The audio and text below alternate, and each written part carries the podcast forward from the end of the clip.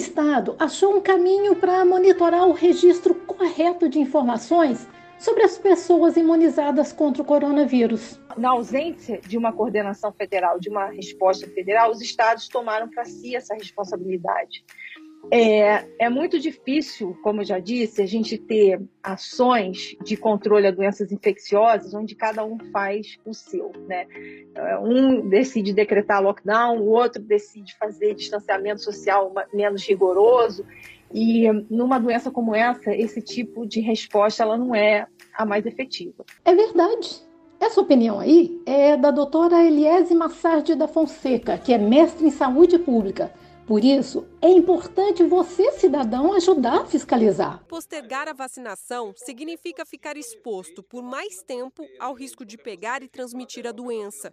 Além disso, quanto mais demorar para a imunização da população acontecer, maior as chances de novas cepas surgirem. Bom, justamente para acompanhar o andamento da vacinação é que São Paulo, por exemplo, criou em janeiro o seu vacinômetro. Esse banco de dados também vai contar com relatórios atualizados das doses aplicadas e a cobertura vacinal atualizada dos 645 municípios paulistas e por lá também será possível acompanhar as informações das próximas fases da vacinação. A Fiesp também tem um painel de LED na Avenida Paulista e atualiza os dados sempre com informações do Ministério da Saúde.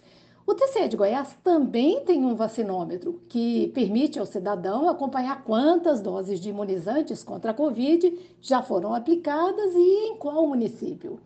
E recentemente, o TCE de São Paulo, que desde o ano passado está de olho em como o Estado e as prefeituras estão enfrentando a pandemia, agora entra em campo de novo com outra novidade: acompanhar se os municípios estão de fato registrando corretamente os dados de quem foi vacinado. E é sobre essa experiência do TCE de São Paulo, para garantir mais transparência e efetividade na imunização dos cidadãos paulistas, o episódio de hoje do nosso podcast. Afinal de contas. Mas afinal de contas, como vai se dar esse que eu chamaria de monitoramento monstruoso, porque vai envolver mais de 600 municípios aí em São Paulo, né? Bom, eu sou Luz Ócoli e quero entender direitinho como se dará essa nova ação. Meu convidado é o diretor do Departamento de Supervisão da Fiscalização 1 do TCE de São Paulo, Paulo Sugiura. Bem-vindo! Olá, Lucy. Mais uma vez, Agradeço pela participação nesse podcast do TCE de Goiás. E de fato, ano passado nós criamos, o, desenvolvemos o painel de gestão do enfrentamento da Covid-19 e este ano, em janeiro, nós lançamos mais esta novidade que é o acompanhamento da imunização das vacinas contra a Covid-19. Nós inserimos esta primeira informação a partir de janeiro já, e com o objetivo de apurar do Estado e dos 644 municípios jurisdicionados ao Tribunal de Contas do Estado de São Paulo, como está se dando essas imunizações, quais são os grupos prioritários, qual a quantidade de primeiras e segundas doses aplicadas? E se estão atendendo às é, indicações do Plano Nacional de Imunização.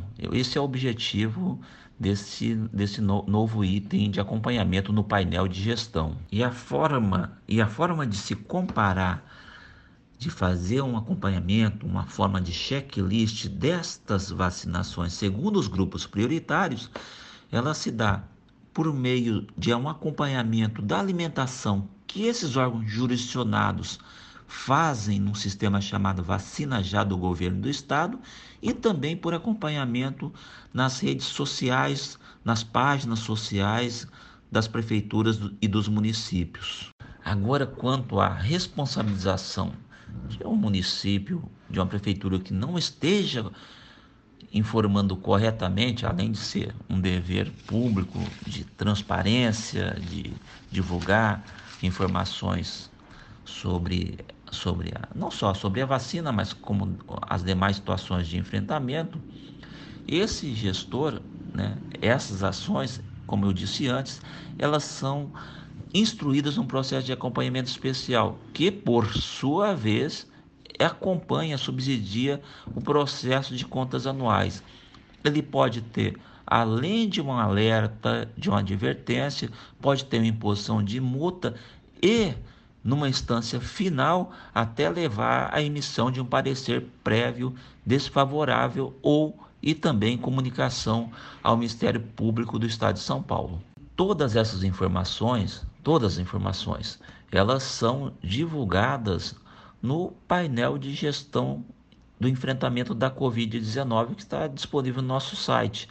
Todos os itens ali, desde o mês de maio até o mês de março agora, estão divulgados para a sociedade. Nós vamos fazer uma nova divulgação agora referente ao mês de competência maio, no próximo, no começo de junho até a primeira quinzena, nós vamos divulgar sempre com um mês ali de, de, de, de lapso, essas informações elas são divulgadas amplamente à sociedade, uma forma de prestação de contas de informações que são custodiadas e analisadas pelo Tribunal de Contas. Nós estamos dando uma transparência total dessas informações.